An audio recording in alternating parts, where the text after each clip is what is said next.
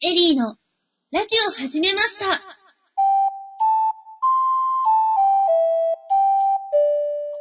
皆様こんにちは。第3回、エリーのラジオ始めました。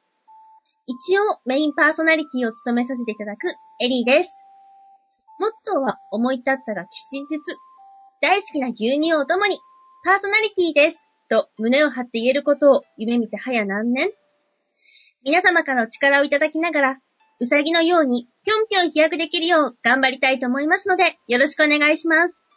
はい。そして、エリーの指導役、山です。よろしくお願いしよろしくおます。願いします。エリーのラジオ始めました。この番組はインターネットラジオのパーソナリティとして夢だけ見ていたエリーがまさかのチャンスをいただいてすでにいくつものネットラジオでパーソナリティを務めていらっしゃるヤンマさんからのご指導をいただきながらエリーが立派なパーソナリティとなっていく過程、かっこ予定を皆様に聞いていただく番組です。ということで始まりました。とうとう第3回です。ね、とうとうっていうほどやってないからね、まだね。いやいや、もう3回目ですよ。ええどうです あの、今、1回目、2回目ってのはね、自分で聞いてみたとは思うけど。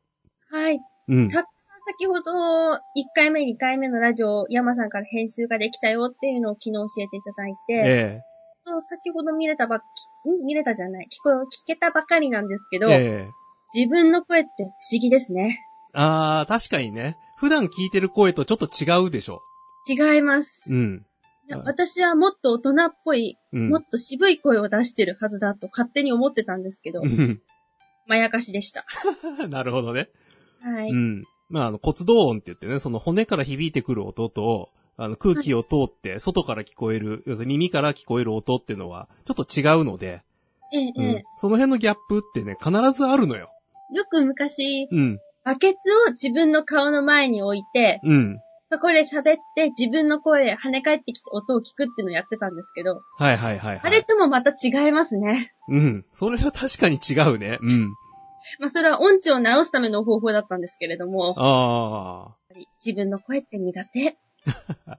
だんだん慣れてくるよ。だってみんなに今聞いていただいている声なので、うん自分が好きじゃなかったら意味がないと思うんですよ。うん。まあもちろんそうだよね。はい。だからどんどんちゃんと自分の声を聞いて、自分の声を好きになって、うんその声をみんなにも好きになってもらえたらいいなって思いました。うん。まあ、そこはね、まあ、なんていうのかな、こう、頑張って声作っていくところもあるけれども、まあ、慣れのところもあるので、うわ、慣れ。うん。やっぱこう収録してる時って、あの自分の喋った声を、まあパソコン通してとかで帰ってくるのを、あのイヤホンつけたりとかして、やっぱ聞くのね、自分の声もね。あ、そうなんですか、うん。そうすると、ああ、こういう音で今、ね自分の声が出てるんだなってだんだんわかるようになってくるので、ええ、ええ、うん。それでまあ、慣れてくるかなと。ちなみに、どのくらいで慣れましたかうーん、どうだろう。やっぱ3ヶ月とかそのくらいはかかったかな、 3慣れるまでに。うん。初めの頃はね、うん、自分の声こんななのかって言って、やっぱ悩んだこともあったけど、はい。うん。だんだん、なんていうのかな、その、ループバックって言ってね、その、機械的に返ってくる音を聞かなくても、本当に普通に喋ってるだけでも、ああ、今多分こんな音ででおあの自分の声が出てるなって、わかるようになってくるというか、はい。うん。まあ、そこまで行くと、だんだんその音痴も治るのかな、なんて思うんだけど、音痴は治らないですよ。ああ、まあ、あの、音痴もね、その自分で出そうとしてる音と、実際に本当に出てる音のズレがね、分かってくると治るっていう話もあるので、ええ、ええ。う治ん。ったらいいなうん。まあ、ね、こう、なんとかな、その人前に出て喋ることに慣れてくると、その辺の、うん、あの、心構えもできてきて、で、うん、あの、なんとかな、その、音痴だ、みたいなね、その、自分の中でこう、引っ込んでる部分っていうのかな。それがこう、取れてくると、歌も上手くなってくるだろうし、喋りもできるようになるだろうし、ということかなと思うけどね。わかりました。はい喋りも上手くなりたいけど、音痴も直したい。う。うんん。まあ、音痴の話はいずれおいおい、うん。どれだけま音痴かっていうのも皆様にアピールしながら、あアピールすんの 音痴をアピールするんじゃなくて、音痴を直して歌えるようになりましたっていう方をアピールしようよ。えっと、初めにまず音痴なのをアピールしておかないと、うん。ただ歌ったところで、ああ、はいはいで終わりじゃないですか。ああ、あの、そこあんなうんに音痴だったエリーが、これほどまでにっていうああ、感動をなるほどね。そのギャップも伝えたいと。伝えたいですうね。ん。だったらね、この番組シリーズみたいにね、その、喋ったことのないところというか、まあね、その、インターネットを通じて、こう、ちょっと喋ってるところを聞いてみてね。で、はいああ、こいつならなんか喋れそうかなって言って、まあこの番組に俺は引きずり込んだわけだけど、エリーちゃんをね。はい、うんそこでスカウトうんスカウトまではいかないけど、声かけていただいたからこそ、うん喋ってます。まあね。だからそれがどこまで成長していくのかっていうのが、まあね、見物というか聞きどころかなと。たまに1回目を聞いて、うわ、これひどいと思いながら、うんこう、どんどんどんどん上手くなっていけたらいいなぁ。それはね、俺だって、それこそね、その喋り始めたばっかの頃、4年ぐらい前の、音源全部残ってるけど、残ってるんですね。残ってるよ。ちゃんと公開された状態であるよ。おー。それはね、やっぱ聞き直してみるとね、それは凹む部分もあるけど、はうい。ん。まあでもここまで来たんだなって言ってね、その成長を自分でも感じることができるかなと。まあまだこれからね、あの、俺の方ももちろん成長していかなきゃいけない部分もあるんだけど、まあそれでも4年分は、まあ先を進んでるからね、その、今までの経験してきたことをエリーちゃんにも伝えていきたいなと。よろしくお願いします。はもう。い。うん。ヤンマさんが4年かけたことを私は少しの時間で吸収できるぐらいだったらいいんですけれども、うんそ。のくらいの気持ちで行ってみたいと思います。まあ、頑張って追いついてくるように。はい。はい先生お願いします。はい。ということで、うんこのまま今日のコーナうん。ー、ラジオにおける心構えのコーナーに入ってもいいでしょうかはい。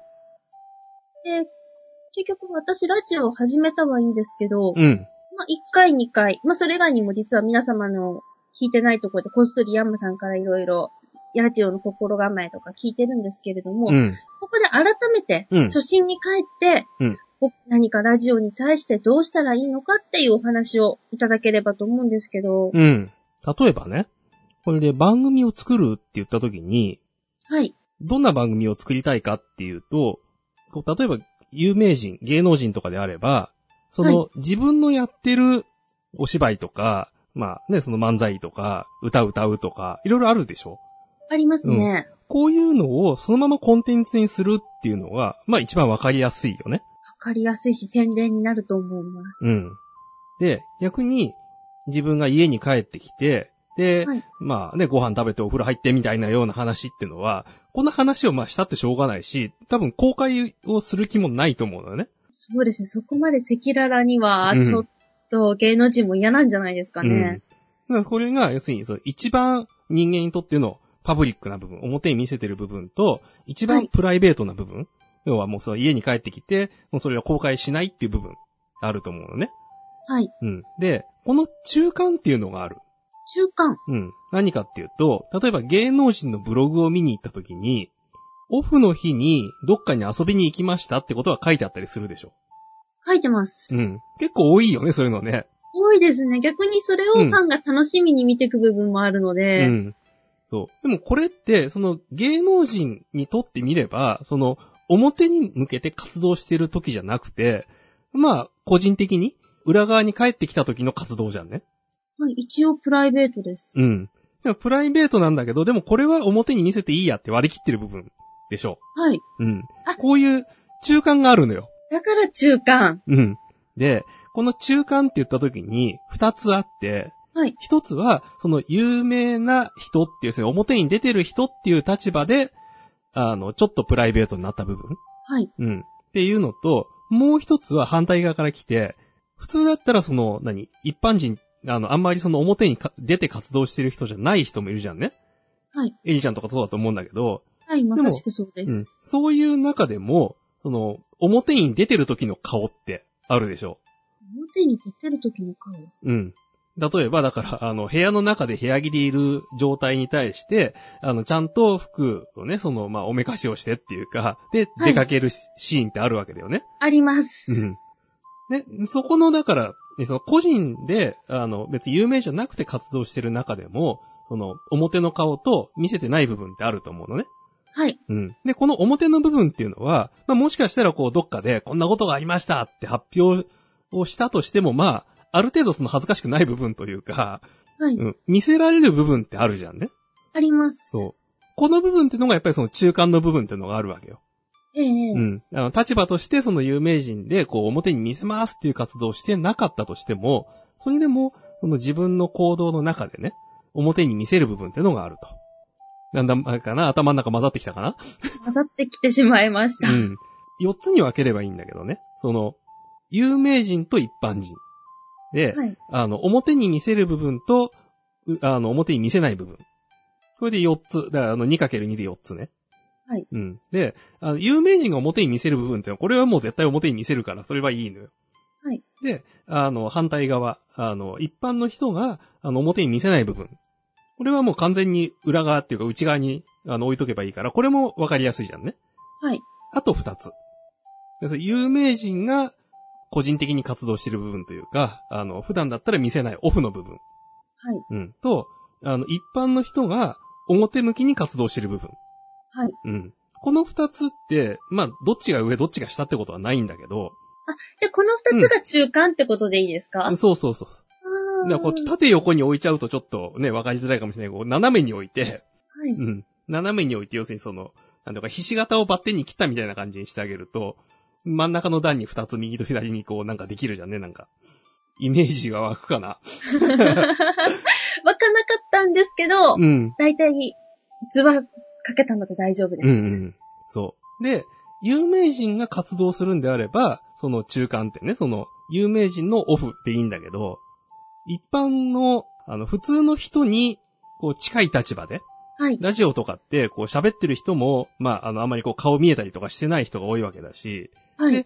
聞いてる人も、まあ当然一般の人じゃんね。一般の方。うん。そう。だったらこの、まあ二人というか、あの、二者の間の親近感をうまくこう繋いであげるには、同じような立場でお話をしてあげる方が通じるわけよ。おー。うそう。だから、一般の人であるそのパーソナリティが、どっかで見てきたこと。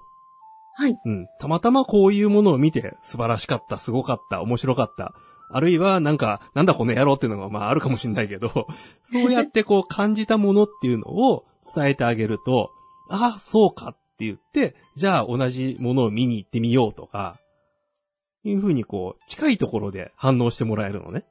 はい。うん。もちろんね、その、有名な人が、どこそこ行きましたって言ったらすげえって言ってそこに集まっちゃうかもしんないけど、ええそれっええて親近感じゃなくて、なんかこう聖地巡礼みたいな、憧れですよね。うん、そう。だからそういうこう憧れ、すごい遠い存在ではなくて、もっとすごい近い存在のところで、一緒に盛り上がれるっていうのかなはい。うん。いうところにこう、繋がっていく方が、よりこう、ラジオとしては親近感が湧いてくるんじゃないのかなと。私の目指してるのもそれかもしれないです。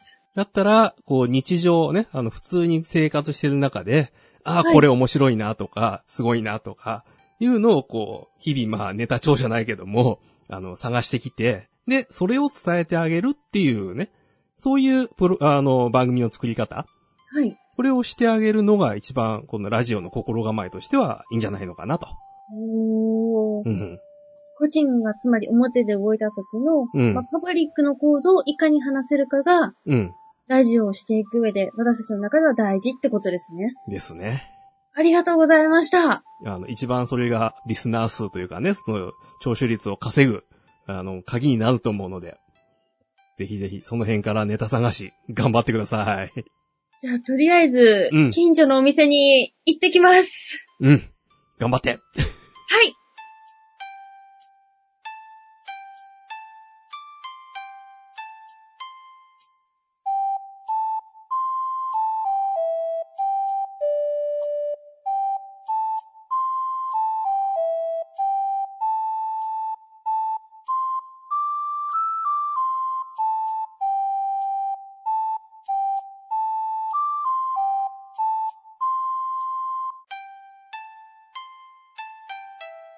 じゃあ、次のコーナーに入ってもいいですかはい。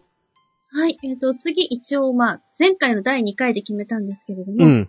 ヤンマ先生からのありがたいお言葉まあね、のそコーんナーな、に行きたいと思います。先生って言われ るほどなのかなとかね、ありがたい人なのかなっていうのがあるんだけど。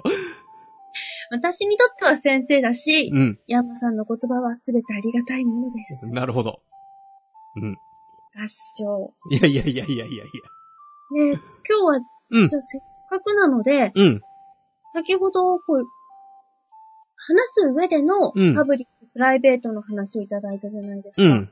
それ以外に、うん。私が今話してる状態での、うん。自分ではなくて、他者に対してのうん。立場うん。うん。なんて言うんだろう。思うべき気持ちうん。それを教えていただけないでしょうか。うん。なるほどね。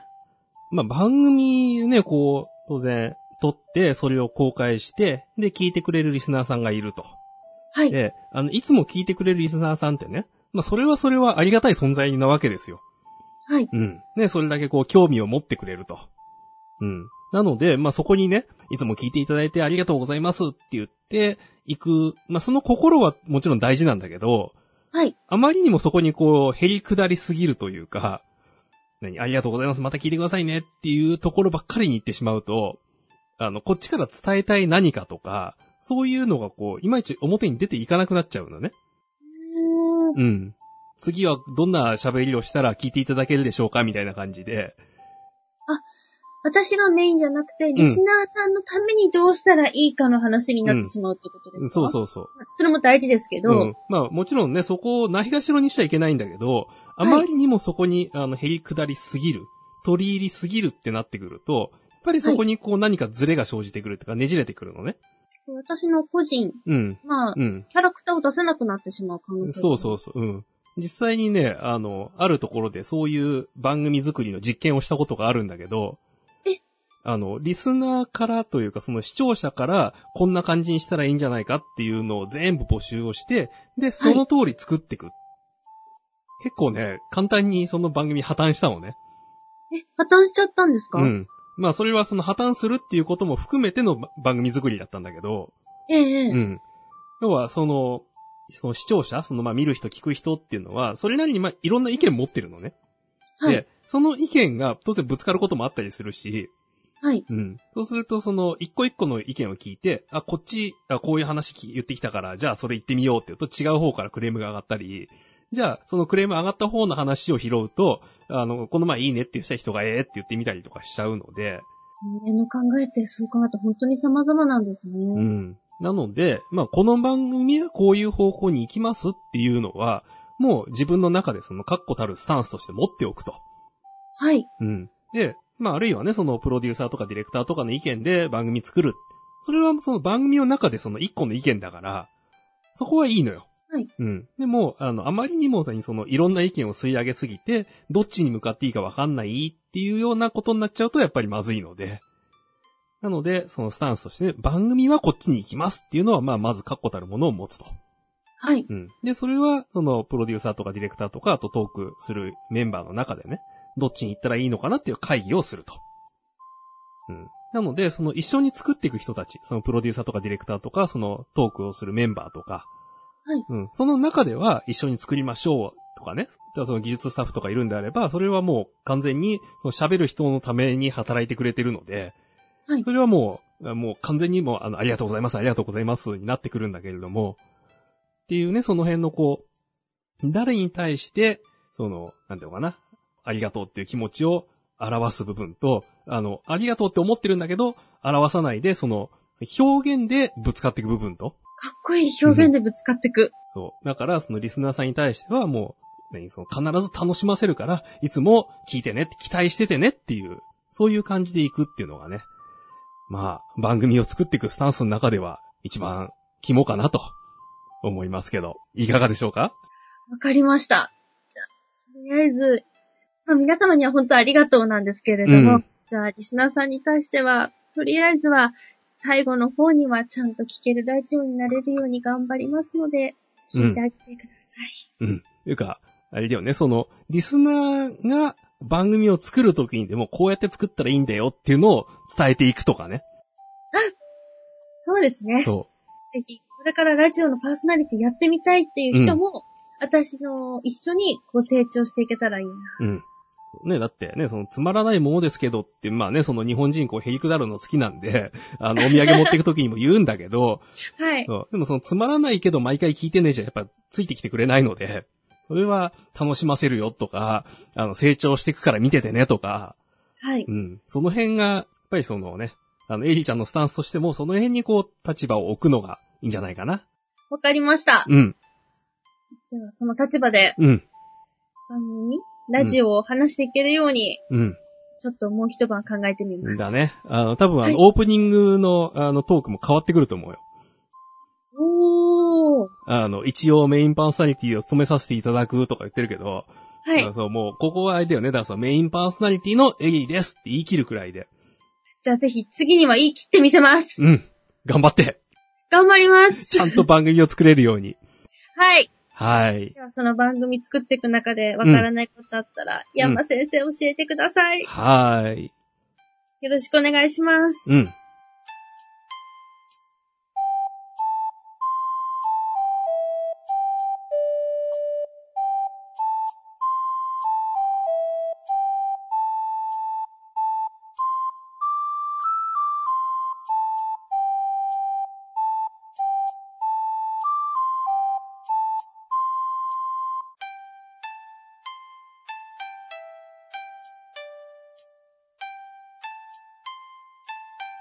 で、次のコーナーが、そんな、ここがわからないなんだっけエリーのここがわからない。今回、うん。実は全く今回の流れに話、まあ、微妙に関係あるんですけれども、うん。今お話の中でうん。番組を作っていく人で、うん。技術スタッフさん、うん。プロデューサーさんとうか、ん。ミキサーさんっていうお話を聞いたんですけれども、なんとなくプロデューサーさんっていうのは最近のゲームとかにも出てくるので想像はつくんですが、うん。ミキサーさんうってん。何ですか、ああ、なるほどね。まあね、あの、その、それぞれね、そのプロデューサーとかディレクターとかって話も、まあ、多分、おいおいしていかなきゃいけないんだけども、そうはい。ミキサーってね、あの、ミキサーっていう機械と、ミキサーさんっていう人がいるのよ。はい。うん。で、ミキサーさんっていうのは、そのミキサーの前に座っててミキサーをいじってる人なんだけど、まあミキサーをいじってる人がミキサーさん。うん。で、じゃあこのミキサーっていう機械を使ってミキサーさんという人は何をしてるかというと、はい。それぞれね、その喋ってる人の前にマイクが一本ずつありますと。あります。うん。で、あそれ以外にこう BGM が流れてますとか、ね、その他の効果音が入りますとか、そういうのがいろいろあるわけよ。音楽関係ってことですか音の方。音、うん。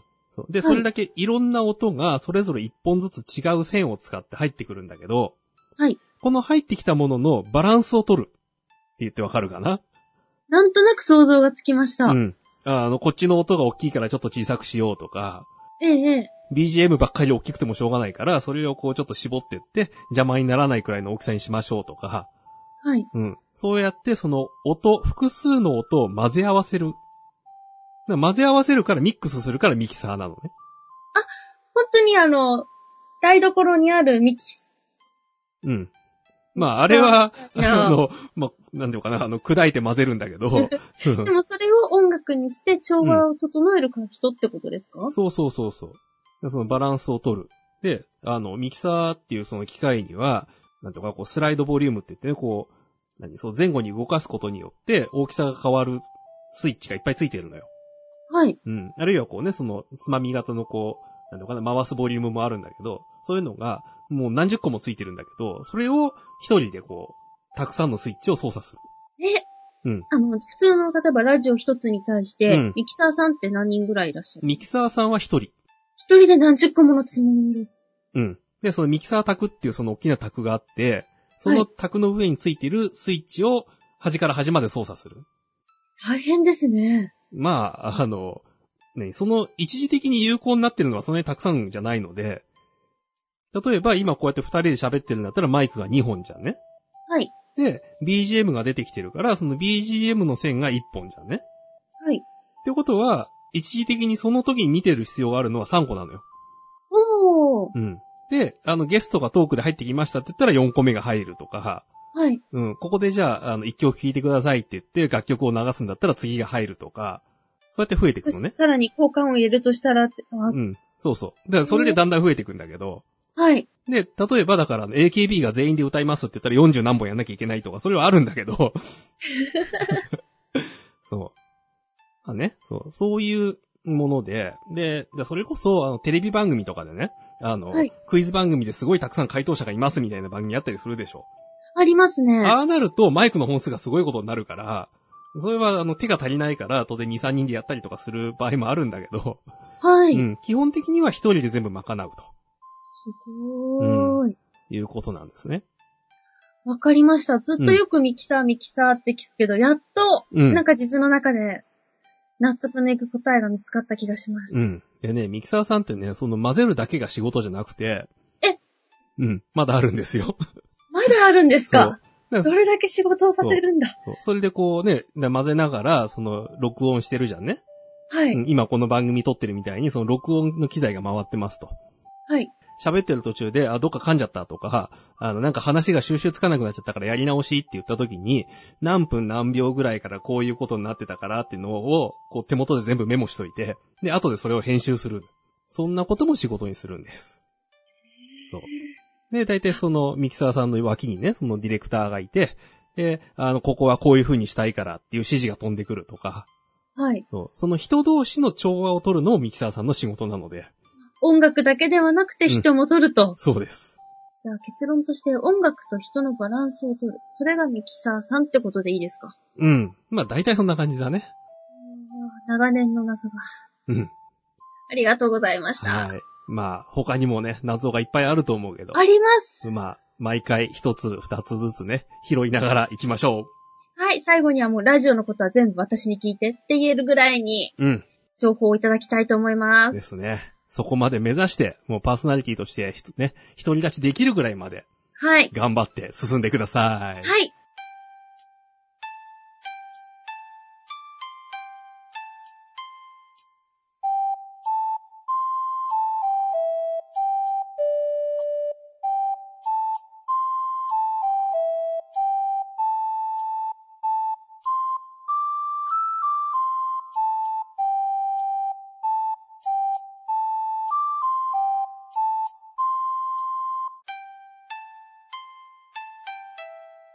じゃあそろそろ、はい。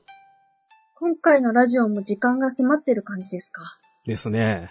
あ時間が迫ってる感じですかって、自分の手元にも、あれでしょストップウォッチあるでしょー、あります けど一応確認のために聞いてみました。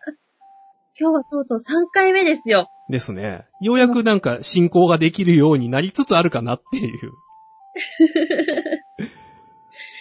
なんとか次のコーナーに持っていくための時はすごいタイミングをうん。測ってみました。うん考合えってて考まえしたて。かうん。この辺かなっていうね。この辺かなそう多分このぐらいだと思うんだけどなうん恐る恐るでしたけれども。まあね、こっちもね、多分その辺だろうなっていうところでこう話を切り上げるように喋ってるの で。すべてヤンマ様の手のひらだったという。いやいやいや。だってそう。うちがね、その、だから番組始めた頃って、そのはい相手になってたその局長がね、なかなかその話を、その時間に切れる人じゃなかったのよ。ええええうん、もう盛り上がってくると延々一人で喋り続ける人だったんで、で、こっちで時間見てて、あ、この辺でって言って、切ることを覚えたっていうね。それがなんかタイムキープの始まりだった気がするんだけど、はい。うん。人の話を切るってすごい難しいですよね。うん。ねその盛り上がってまいりました、そうこの辺でって いう。あ、よく聞くフレーズ。うんそういう時に使うんですね。そうそうそうそう。あの、縁も竹縄ではございますがっていうのと同じようなノリだから ね。はい。うん。あの、飲み会の締めみたいな感じで。じゃあ今回も盛り上がってきましたが、ここら 辺で早速使ってみました。とはい。りあえず、うん。三日坊主ならぬ、うん3回坊主うん。ラジオ3回で終わらないように、これからも頑張っていきたいと思いますので、うんどうぞよろしくお願いいたします。よろしくお願いします。お疲れ様でした。はい、お疲れ様でした。えー、エリーのラジオ始めました。では、今週はこの辺で。また次回お楽しみにバイバーイ。